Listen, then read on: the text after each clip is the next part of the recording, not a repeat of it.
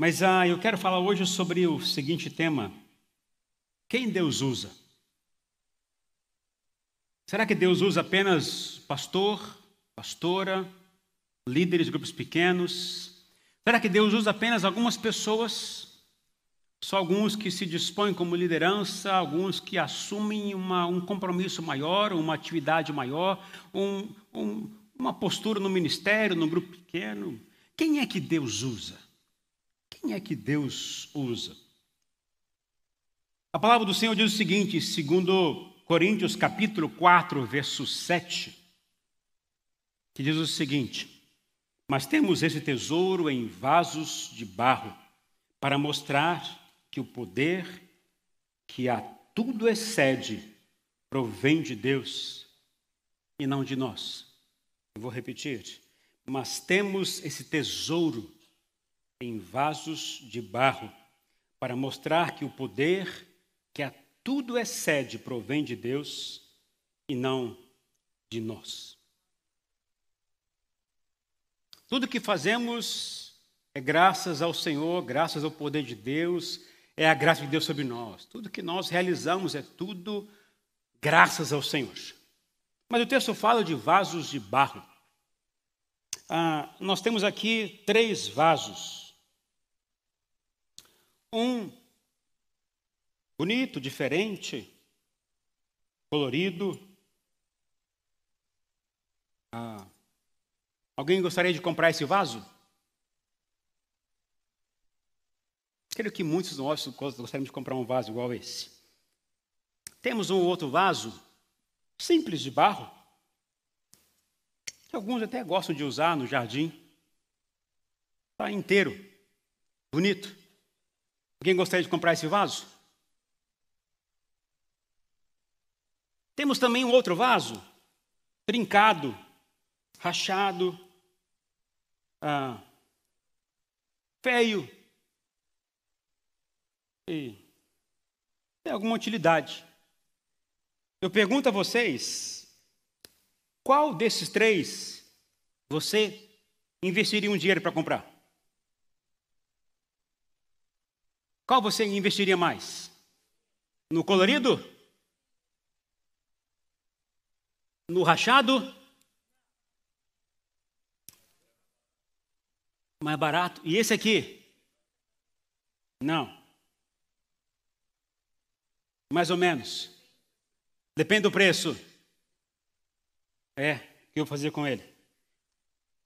E eu vou perguntar a você: qual desses três que Deus compraria?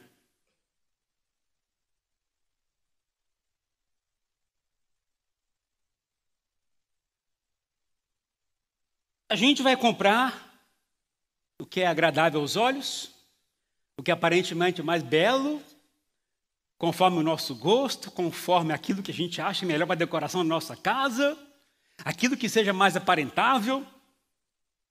Talvez alguns até vão comprar isso aqui para deixar meio escondidinho no canto. Mas quem compraria o que rachado, quebrado? Eu ouso em dizer, Jesus não compraria isso.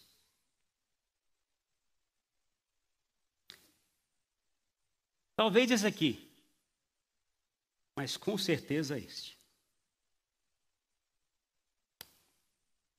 Jesus compraria com certeza esse aqui. Eu vou explicar para vocês o porquê disso.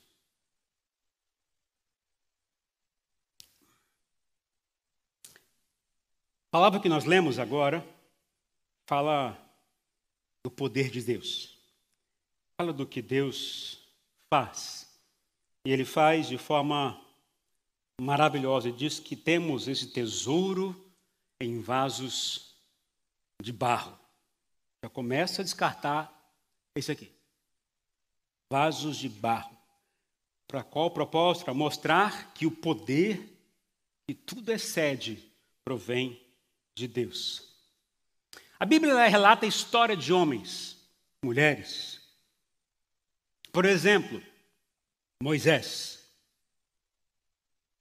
Um, Moisés nasceu numa família de escravos no Egito, família hebreia, mas ele nasceu na época onde a escravidão dominava o povo hebreu. Todos eles eram escravos. E houve um decreto do faraó para que matasse todas as crianças, homens que nascessem naquele período.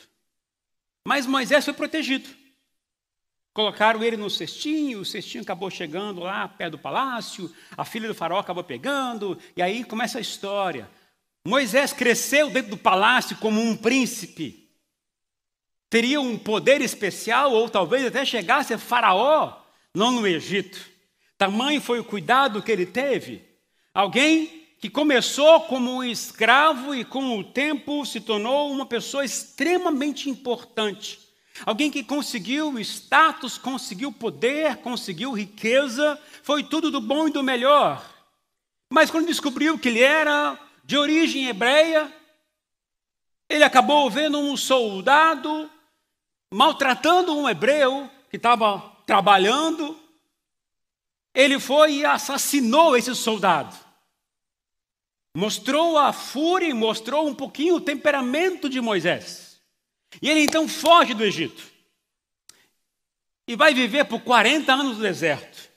Lá ele conheceu sua esposa, ali ele teve filhos, e ali ele pôde ah, prosperar como pastor de ovelhas. Ele cresceu no ambiente familiar, e um belo dia ele viu numa montanha uma árvore pegando fogo e ele chamou a atenção porque ele via aquela árvore a árvore não se consumia. Então foi se aproximando, se aproximando, se aproximando. Chegou lá, ele ouviu uma voz forte vindo daquela árvore. E era Deus dizendo a Moisés: Moisés, eu tenho um plano para você. Eu quero que você volte ao Egito e liberte o meu povo, porque eu ouvi o clamor do meu povo naquele lugar. E o Moisés mostrou então ser alguém ferido, alguém medroso, mostrou ser uma pessoa que diz: ah, eu não vou, jamais vou voltar para aquela terra. Eu sou pesado de língua, não tenho poder de argumentação algum, não sei o que falar. Ele começou a se mostrar alguém ah, um complexo grande, com medo, alguém medroso. Mostrou ser um vaso quebrado, rachado, sem interesse de conserto.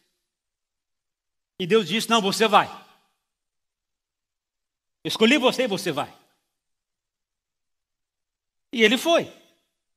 E operou de forma maravilhosa. Mas ele começou como alguém que era escravo, melhorou, talvez ficou numa posição interessante no, no palácio, sem rachadura nenhuma, crescendo, prosperou, ficou rico. É alguém poderoso, mas ao mesmo tempo mostrou depois com a natureza dele o que ele era de verdade. Mostrou o homem medroso que ele era, o homem ah, que não tinha nem um pouquinho de coragem, alguém que tinha receio de falar às pessoas, que tinha, não tinha coragem de pronunciar nada aos outros, alguém que tinha medo de enfrentar o faraó, enfrentar os complexos do passado, enfrentar a vida anterior. Ele não queria fazer isso, mostrou que tipo de vaso ele é. Mas Deus usou tremendamente. Deus chamou Moisés de amigo. Poderia dizer o outro homem, Pedro, Pedro era um pescador,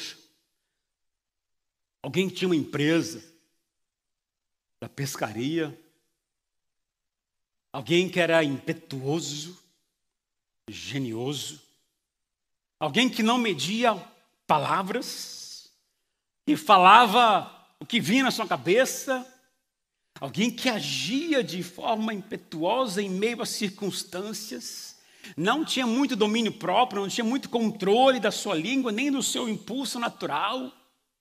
Alguém que é extremamente ah, louco. E Jesus disse, Moisés, oh, Pedro, você vai ser pescador de homens a partir de agora. E Jesus trabalhou com esse homem, tornou Esse homem, talvez, um dos líderes mais importantes para o cristianismo no primeiro século. Alguém que a sombra dele curava as pessoas. Alguém com tamanho poder. Onde ele passava, os milagres aconteciam. Onde ele falava, as pessoas se convertiam. Mas ele era um vaso extremamente rachado, duro, impetuoso, grosso.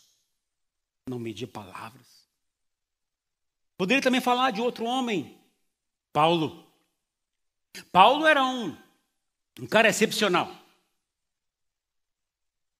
Paulo era um cara estudioso. Desde sua adolescência, estudava muitas escrituras. Um cara que conhecia muito, um cara intelectual, um cara que era fariseu, um cara que tinha acesso ao sinédrio, um cara que falava no meio do público e as pessoas ouviam com atenção. Um cara que conhecia muito bem tudo que se dizia do Velho Testamento.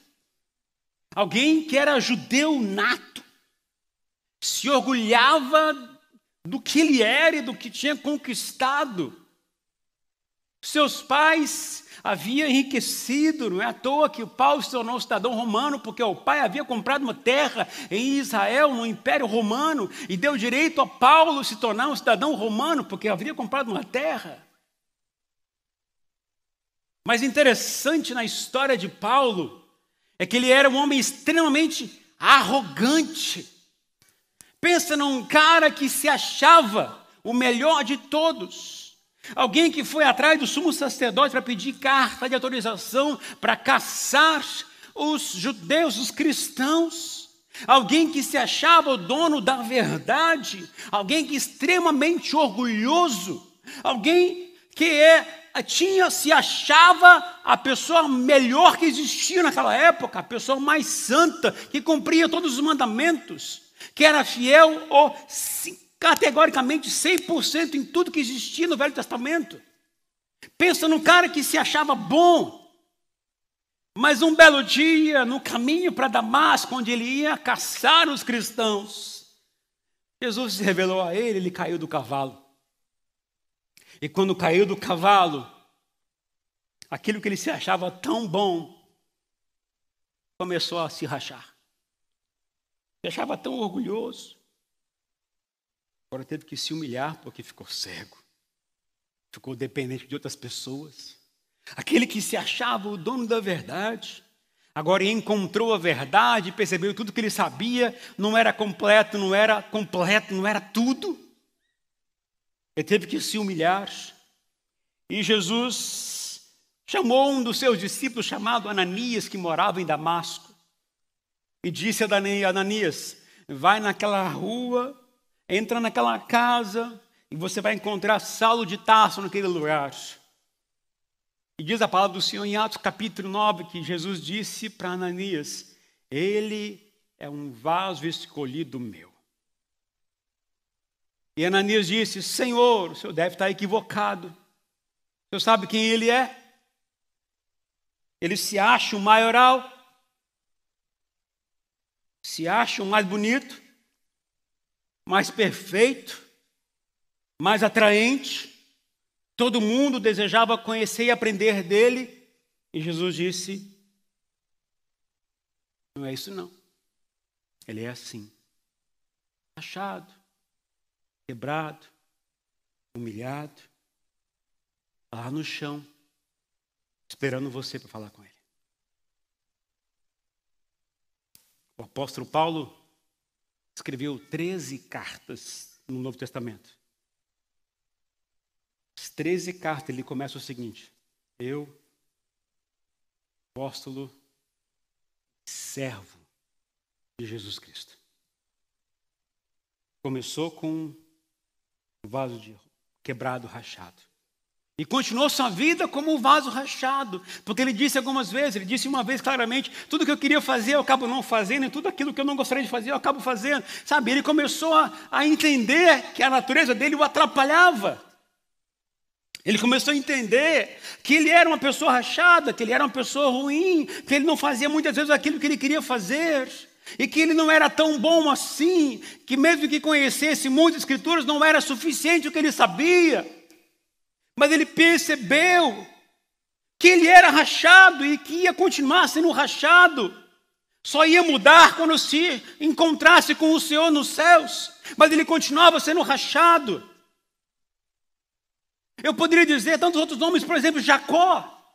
Jacó pensa num cara que foi abençoado pelo Senhor, e hoje, como ainda a sua história estranha, ele usurpou, ele enganou seu irmão, enganou seu pai. E mesmo assim o Senhor acabou o abençoando, porque o pai o abençoou e Deus seguiu a ordem de abençoar aquilo que o pai abençoou. Mas ele prosperou durante 20 anos, caminhando pelo deserto afora, prosperou com mulheres, com filhos, com servos, com gado, com ovelha. Mas um belo dia que ele ia passar pelo Rio Jordão, ele resolveu e sentiu que deveria ficar ali naquele lugar e passou todo mundo da sua família para o outro lado do Jordão e voltou. E quando retornou, ele ficou a noite naquele lugar. E naquela noite, ele foi quebrado, moído pelo anjo do Senhor. Porque se ele não fosse moído, quebrado, jogado no chão, marcado, não poderia entrar em Canaã, não poderia herdar aquilo que Deus tinha para ele não podia ser aquilo que o Senhor queria que ele fosse e continuasse a bênção do pai e do avô, porque ele teve que lutar com anjos, ser marcado, ser quebrado. Deus está atrás de pessoas quebradas, rachadas. Deus quer a e você como homens rachados, quebrados, perdidos. Deus quer a gente assim. Quando eu começo a olhar a minha própria vida, quem sou eu, o que eu já passei? Eu sou uma pessoa que fiz muitas coisas erradas. Eu não sou tão bom assim, gente. Aliás, eu sou muito ruim. Muitas vezes eu sou guiado por minhas emoções, e isso não é bom. Muitas vezes eu, eu faço coisas no impulso, e muitas vezes isso não tem lógica e eu acabo fazendo. E o Senhor muitas vezes vem me quebra, me questiona por que você fez isso, meu filho. Por que você fez aquilo dessa forma, meu filho? E você? Deus está olhando você, a sua vida, a sua natureza. Ele está olhando como você é. Se você se acha o cara belo, bom, se prepare, porque ele vai quebrar você. Se você se acha o cara melhor, a pessoa melhor, a pessoa que conhece tudo, que faz tudo certinho, que não erra em nada, prepare-se, porque Deus vai quebrar você. E não é como, e não tem como. Ele vai usar pessoas quebradas. Ele vai usar pessoas quebradas e rachadas. Deus não usa pessoas que se acham perfeitas. Deus não usa pessoas assim, ele usa pessoas que são rachadas. E se você não está rachado,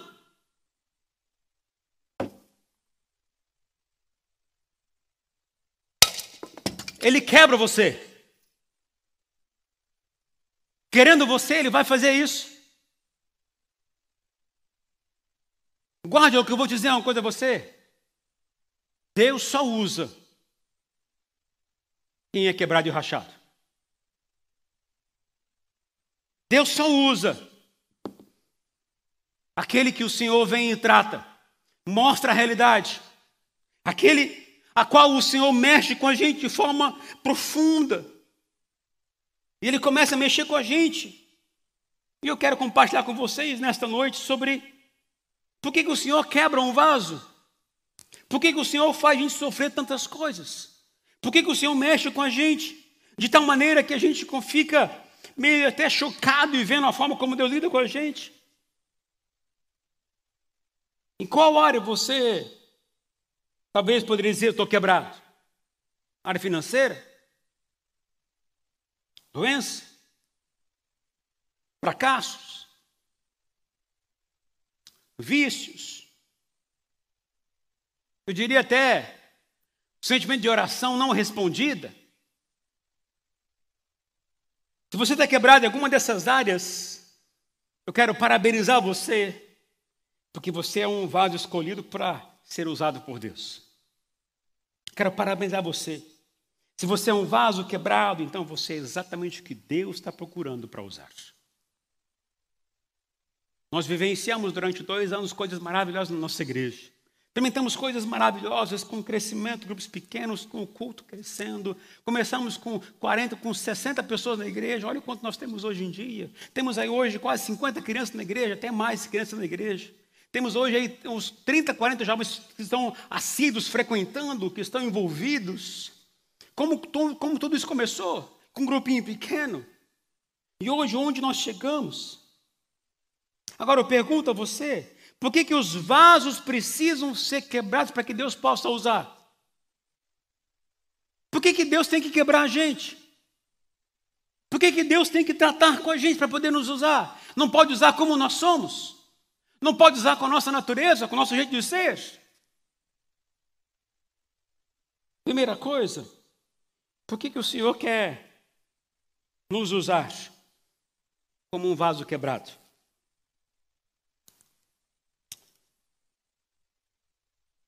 Perceberam que isso aqui está rachado, né? Não sei se eu vou conseguir o efeito.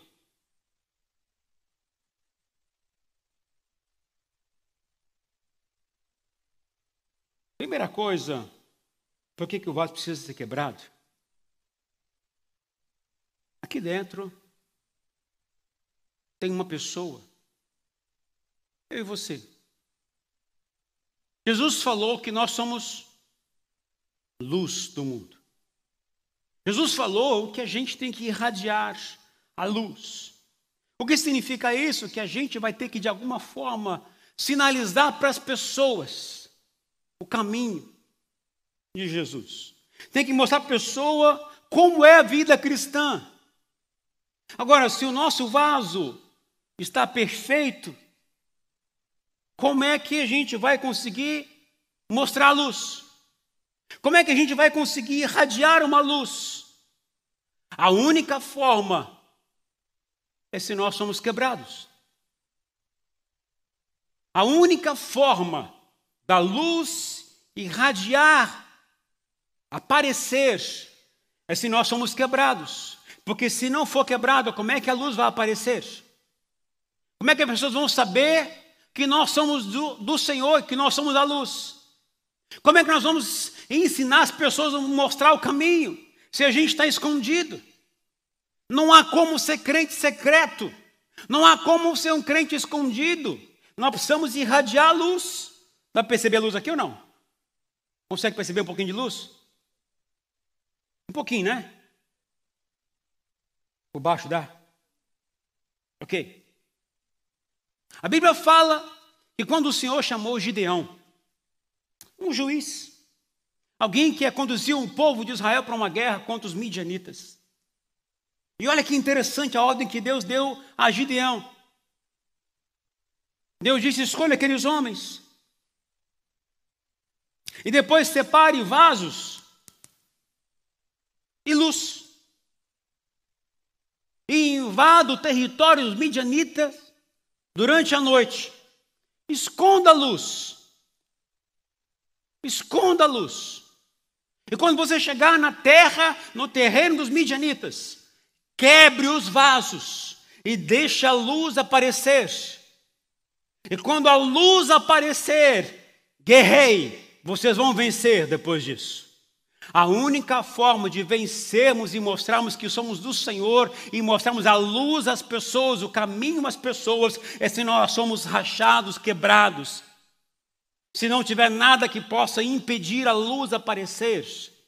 Toda vez que eu me acho uma pessoa boa, perfeita, eu estou vivendo como alguém que está escondendo a luz do Senhor Jesus, alguém que não está mostrando a, a real identidade em Cristo Jesus. Toda vez que eu fico me escondendo e não mostrando a verdade do que Jesus fez na minha vida, eu estou escondendo aquilo que o Senhor fez dentro de mim. Mas o Senhor quer que eu e você sejamos quebrados, rachados, que a gente comece a mostrar às pessoas o caminho para elas seguirem, mostrar para elas a luz. E quem é a luz? Jesus é a luz, Ele é a luz. Ele é a luz. Para que eu possa mostrar Jesus, eu tenho que mostrar quem eu sou. Para muitos, a Bíblia que eles vão ler sou eu e você. Não é a Bíblia escrita no papel. Muitos nem sabem, nunca leram, mas vão ler qual a primeira Bíblia, eu e você. De que maneira? Com a luz. A luz vai revelar isso. E como é que eu posso ser uma luz para este mundo? Eu vou dizer rapidamente cinco coisas. Quando passo tempos difíceis na vida, e eu continuo agradecendo ao Senhor, eu sou luz para este mundo. Quando alguém me machuca, me fere com palavras, e eu o perdoo, eu sou uma luz para o mundo. Quando eu faço algo ruim para uma pessoa, posso até ferir com palavras ou ferir de uma forma que não é muito boa as pessoas fazerem, trair, magoar. E logo depois eu vou a essa pessoa e peço perdão, e ainda eu abençoo. Eu sou luz no mundo, eu sou luz para este mundo. Quando eu vejo uma pessoa necessitada e eu vou e vou ajudar essa pessoa, eu sou uma luz para o mundo. Quando as circunstâncias da vida estão me derrubando, eu não abro mão do meu compromisso com Deus e com a sua igreja, eu também sou luz para este mundo. A forma que iremos revelar Jesus é sendo igreja, é nos comprometendo como igreja nos cometendo como corpo de Cristo. Essa única forma de iremos irradiar a luz do Senhor onde estivermos. Temos que ser quebrados, quebrar nosso orgulho, quebrar nosso eu, a nossa vontade e nos submetemos ao propósito do Senhor. Com qual propósito? Para que nós possamos ser luz para o mundo. O Senhor nos chamou para isso. Eu e você não existimos para ficar frequentando uma igreja não existimos apenas para poder frequentar um grupo pequeno e ali ouvir uma palavra, mas o Senhor nos chamou com propósito e irradiar a luz dele, falar dele, ensinar as pessoas o que é Jesus e quem é Jesus. E a única forma é quando eu me quebro, é quando eu permito o Senhor tratar com o meu caráter, quando eu permito o Senhor trabalhar com as minhas picuinhas, com as minhas chatices com as minhas coisas ruins, com a minha natureza. Eu preciso irradiar a luz do Senhor Jesus. Para isso eu tenho que ter quebrado. Eu tenho que quebrar. Segunda coisa, para que a gente possa permanecer humilde. Permanecemos humildes. Queridos, eu e você não temos nada para nos orgulhar se a gente é quebrado, não é verdade? Para que serve um vaso quebrado? Para que serve um vaso rachado?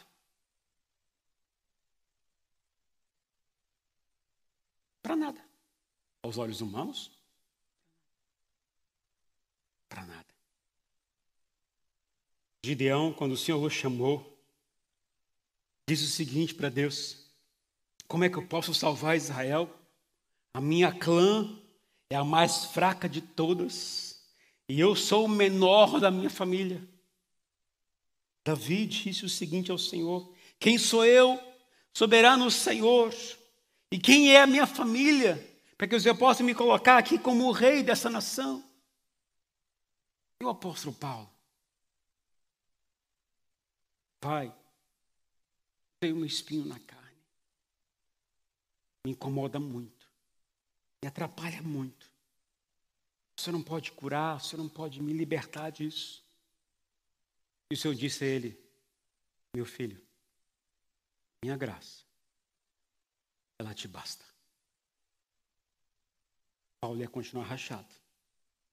Sabe, queridos, o diabo, ele pode tentar todos os meios possíveis, jogando frases em nossas cabeças, jogando pensamentos horríveis, para que a gente se ache o bom e o melhor. Mas o Senhor sempre vai nos levar a se tornar, nos tornar humildes. Deus quer que a gente permaneça humilde, independente das circunstâncias. Um exemplo, um casamento. Você conhece algum casal que não discute um com o outro? Você conhece algum casal que não discorda um do outro? Não bate boca? Eu e minha esposa discutimos algumas vezes. Somos perfeitos, não, gente. A gente discorda. Ela quer uma coisa, eu quero outra coisa. É fácil lidar com isso? Não é fácil lidar com essas coisas. Não é fácil lidar nos relacionamentos. Cada um vem com origem diferente, com um formato diferente, com a natureza diferente, cada um vem diferente e vem, se une, se ajunta, ali casa e começa a viver um plano maravilhoso. Mas a vida, o dia a dia, começa a mostrar quem nós somos. E começa a mostrar que a gente não é perfeito, que a gente é falho, que a gente tem picuinhas, que a gente tem falhas, e que são completamente terríveis aos nossos olhos no primeiro momento. Mas eu vou dizer uma coisa a vocês, queridos. O propósito do Senhor sempre é e sempre será que a gente se humilhe. Mas eu tenho razão. Toda vez que você diz que tem razão,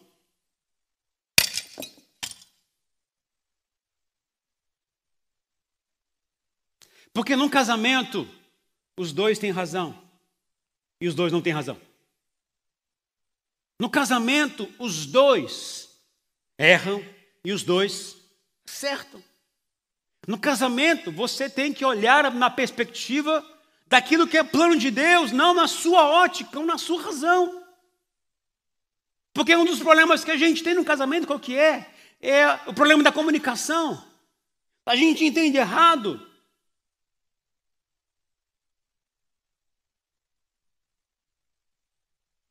Deixa eu perguntar às mulheres se os homens são assim também, quer ver? Essa semana a minha esposa mandou pegar, mandou eu buscar um, um, uma bermuda na gaveta.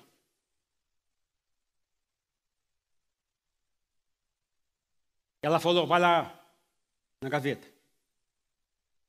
Eu fui na gaveta onde normalmente está a bermuda. Ela não estava lá. Olhei tudo. Virei tudo.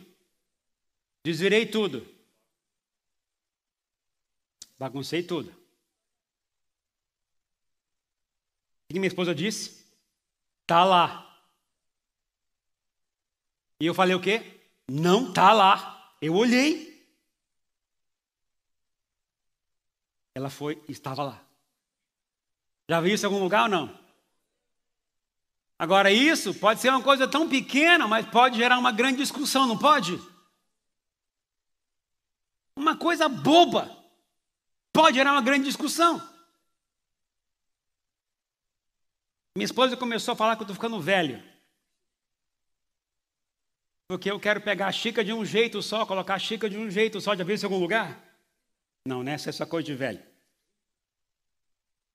O garfo tem que ser aquele que eu gosto. Isso é coisa de chato, gente. Pensa não. Agora, se a gente não sabe lidar com essas coisas, o que acontece? Por exemplo, minha esposa ama passear. É bom, né? Agora tem dia que eu não estou afim nem um pouco. E aí o que acontece? Pensa alguém que fala até os cotovelos para a gente aceitar a proposta dela. Você prometeu que você ia. Você falou que você ia. Desde cedo você falou que estava confirmado que a gente ia. E eu o que, que eu faço? Não falei nada disso, não. A gente não é bom, gente. A gente é ruim. Como é que se conserta isso? Indo, né? Como é que se conserta isso? Sabe o que a gente tem que fazer?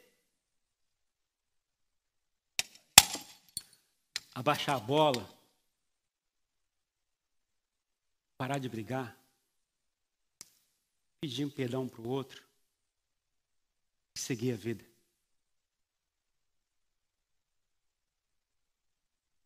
Se ela falou que eu ia, eu também não lembro. então, o que, que você tem que fazer? Vai. Vai.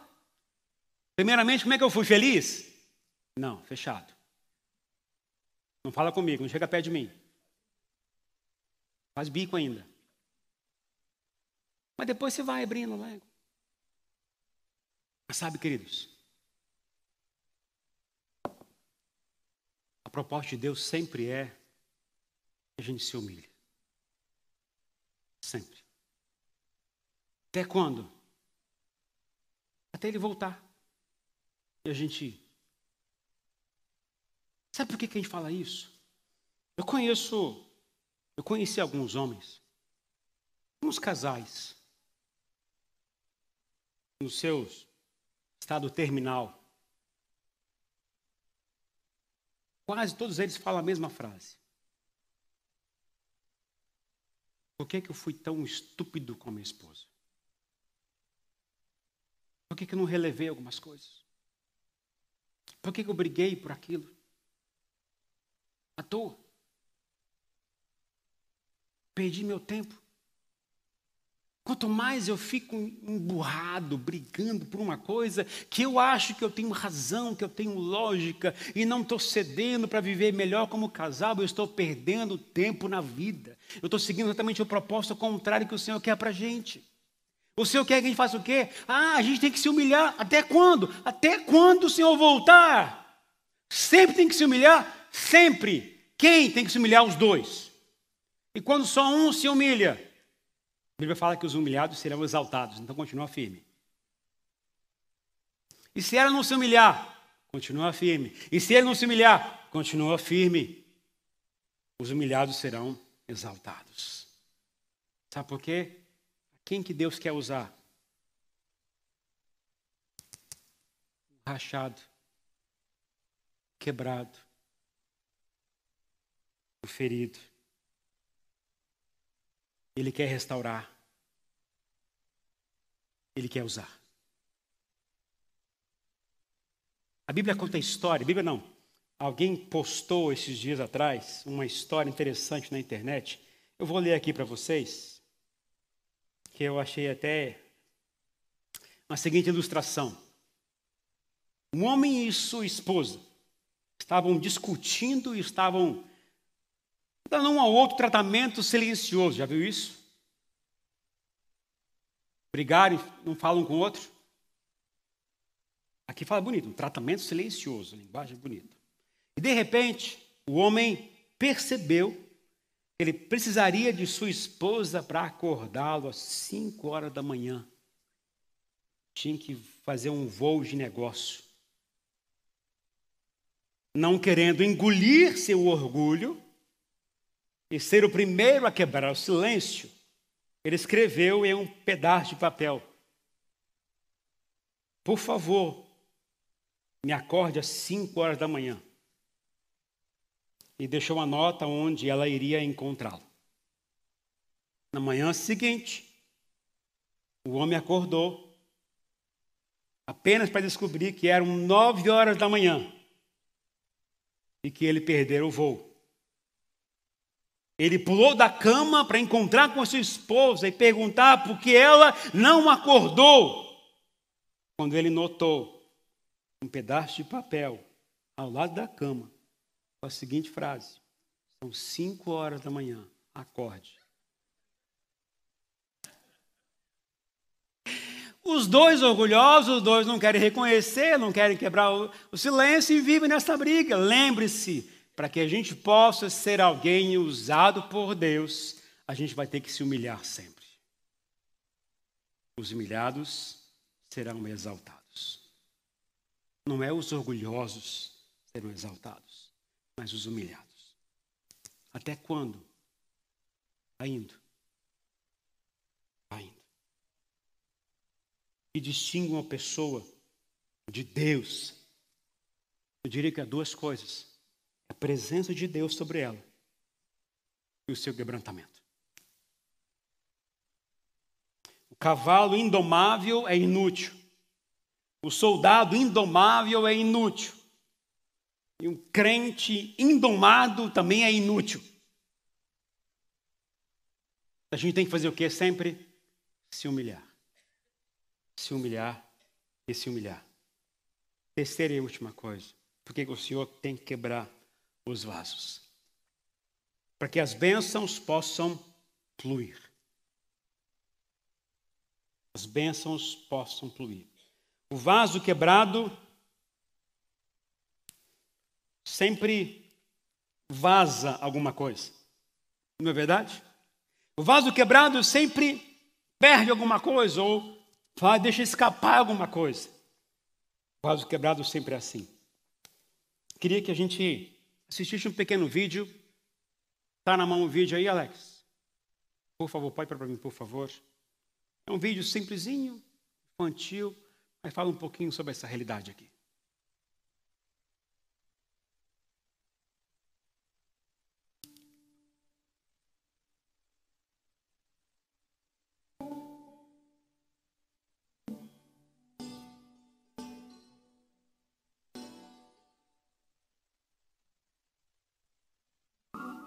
Um jovem carregador de água sempre levava dois potes pendurados em cada ponta de uma vara.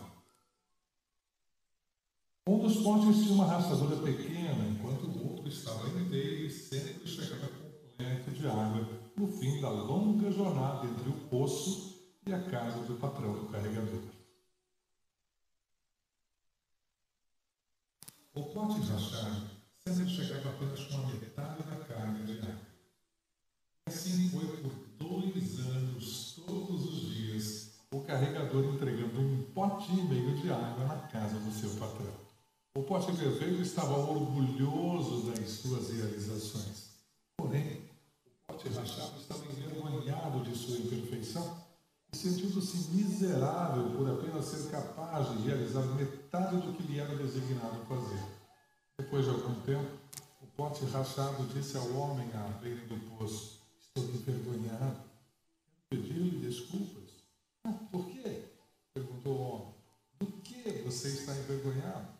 Nesses dois anos, só fui capaz de entregar metade da minha carga, porque essa rachadura do meu lado faz com que boa parte da água vaza pelo caminho. O homem apenas assinou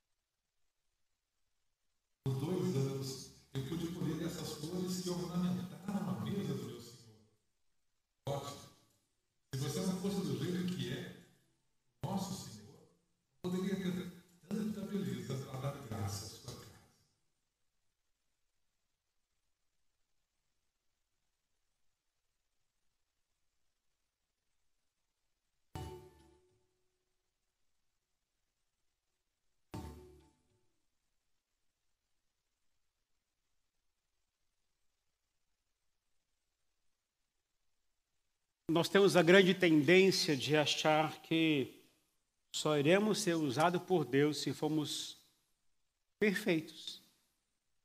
Se soubermos pregar, se soubermos ensinar, se soubermos liderar. Sempre temos aquela noção de que para ser usado por Deus eu tenho que ter aptidões, habilidades sobrenaturais. Aonde que a gente encontra isso na Bíblia? Onde que a gente encontra isso? Não existe na Bíblia nenhuma vez. Jesus deu a seguinte ordem aos discípulos: permaneçam em Jerusalém até que do alto recebam o poder do alto.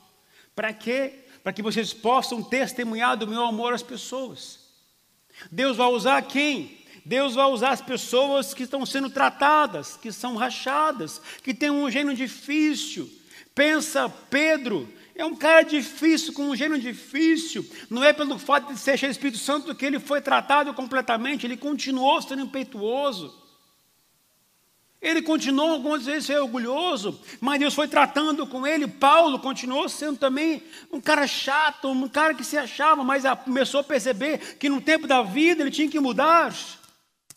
Com o tempo ele começou a perceber que ele era rachado, que ele era ruim, mas que Deus os usava. Deus queria tratar com as pessoas pelo que elas são, não pelo que elas gostariam de ser. Deus não quer que você seja um vaso assim, perfeito, intocável. Porque esse tipo de vaso não serve para muita coisa para Deus. Porque quem é assim se acha mais importante que Deus, se acha superior a Deus, acha que é o dono da verdade. Agora, quem se acha ou entende que é assim, essa pessoa percebe que Deus é o único meio pelo qual a glória de Deus pode se manifestar. Sabe, você que é líder do IGP, o nosso sonho, o nosso propósito é que cada casa de membro da Aisaio seja uma extensão da igreja. O meu sonho é que a sua casa seja uma extensão da igreja. Que você seja um líder de um grupo pequeno. Que você abençoe umas pessoas perto de você. Eu não tenho habilidade. Opa, olha aqui, olha aqui. Deus é quem vai usar, não sou eu. Não tem que ser do jeito que o pastor quer, não tem que ser do jeito que o líder quer, mas tem que ser do jeito que ele quer que você faça. A ordem e a ótica não está naquilo que eu espero como pastor. Lógico que a gente vai imprimir algumas regras, algumas coisas que ajudam a gente a ter um bom GP. Mas o líder é aquele que é tratado pelo Senhor, preparado pelo Senhor é discipulado por alguém, aprende a fazer as coisas porque está aprendendo com alguém, mas é uma pessoa imperfeita, é uma pessoa falha, não é uma pessoa ideal, é alguém que é tratado. Moisés não entrou na terra prometida porque desobedeceu ao Senhor. Davi é chamado homem segundo o coração de Deus, mas um cara que assassinou, um cara que matou uma pessoa, que adulterou. Jacó, um usurpador, mas foi um homem de Deus. Abraão foi um cara mentiroso, mas foi o pai da fé. Paulo foi um cara que prendeu cristãos, assassinou pessoas, mas Deus o transformou para ser uma pessoa especial para o reino dele, para a glória dele. E Deus quer fazer o mesmo com você. É com você que Deus está falando, é com você que Deus está tratando. Eu não tenho condição, Deus capacita você. Mas eu tenho alguns vícios, Deus trata com você. Eu não posso, Deus pode através de você. Se você se ajustar para que faça conforme a vontade dele, ele vai tratar com você. Agora, se você se acha que você não tem condição, se você acha que não é capaz, que você acha que outras pessoas são melhores que você, então você está sendo um grande, uma grande orgulhoso e orgulhosa.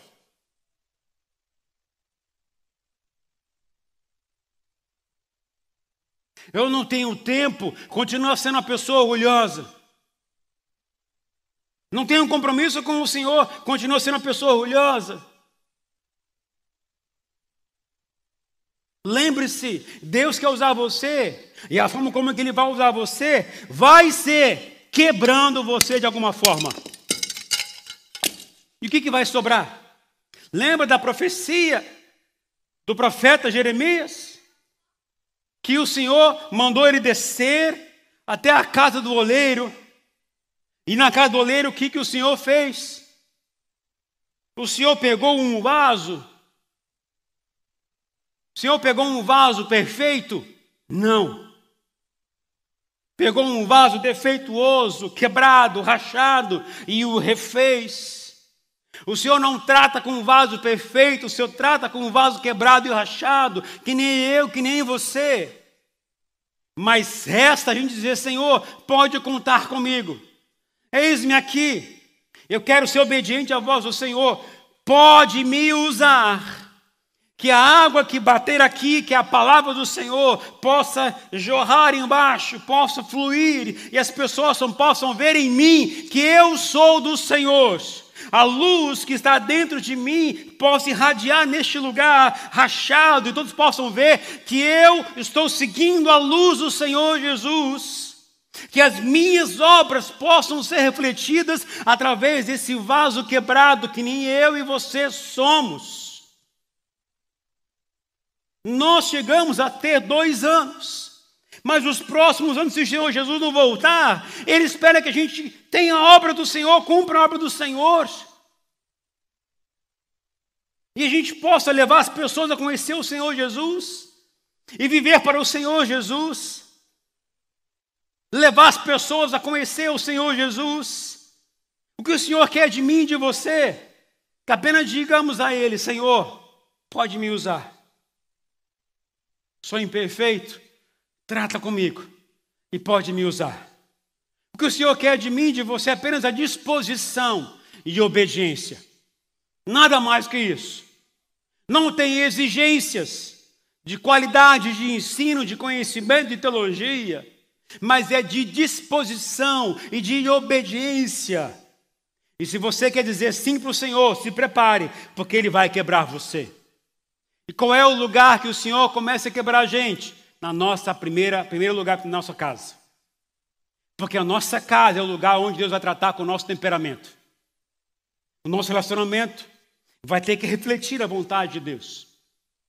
A nossa linguagem, nossa forma de lidar com o marido, com a esposa, com os filhos, vão ter que sinalizar não que nós somos perfeitos, mas que estamos buscando seguir a vontade de Deus. A minha posição firme, segundo o propósito de Deus, tem que ser sempre de acordo com o princípio da palavra de Deus. Sempre, sempre e sempre. E ele me ensina que eu tenho que ser humilde sempre. Sempre humilde. E Deus diz a você nessa noite: Meu filho, posso contar com você. Posso usar você. Eu sei que você é um vaso quebrado. Eu sei que você é um vaso rachado, imperfeito. Moisés disse que era gago, não sabia falar. Talvez você diga, eu também não sei falar, não sei nem como orar, não sei nem o que fazer. Mas Deus diz a você hoje: me permite usar você. Eu quero que minha glória flua através de você. Eu quero que minha bênção flua através de você. A gente fica tão preocupado só com a gente mesmo, com nossos sonhos, nossas vontades, nossos desejos. E quanto mais eu penso em mim, mas eu estou dizendo para Deus, Deus, agora não dá. Eu tenho meus sonhos primeiro tenho que fazer o que eu venho fazer nesse lugar. Eu tenho que trabalhar, pagar minhas contas, eu tenho que ganhar isso, eu tenho que fazer aquilo, eu tenho que fazer aquela viagem, eu tenho que conquistar isso, eu tenho isso, tenho aquilo. Você está sendo um grande, tremendo orgulhoso. E esses Deus, Deus reprova o orgulhoso. Deus rejeita o orgulhoso. Ah, mas eu tenho traumas, coisas no passado que eu fiz, ou que fizeram para mim. Exatamente isso que Deus quer usar. Me magoaram, me feriram, acabaram comigo. Deus quer usar você assim. Ah, mas eu. Oh, você está assim? Deus quer usar você. E eu quero orar por você nesta hora.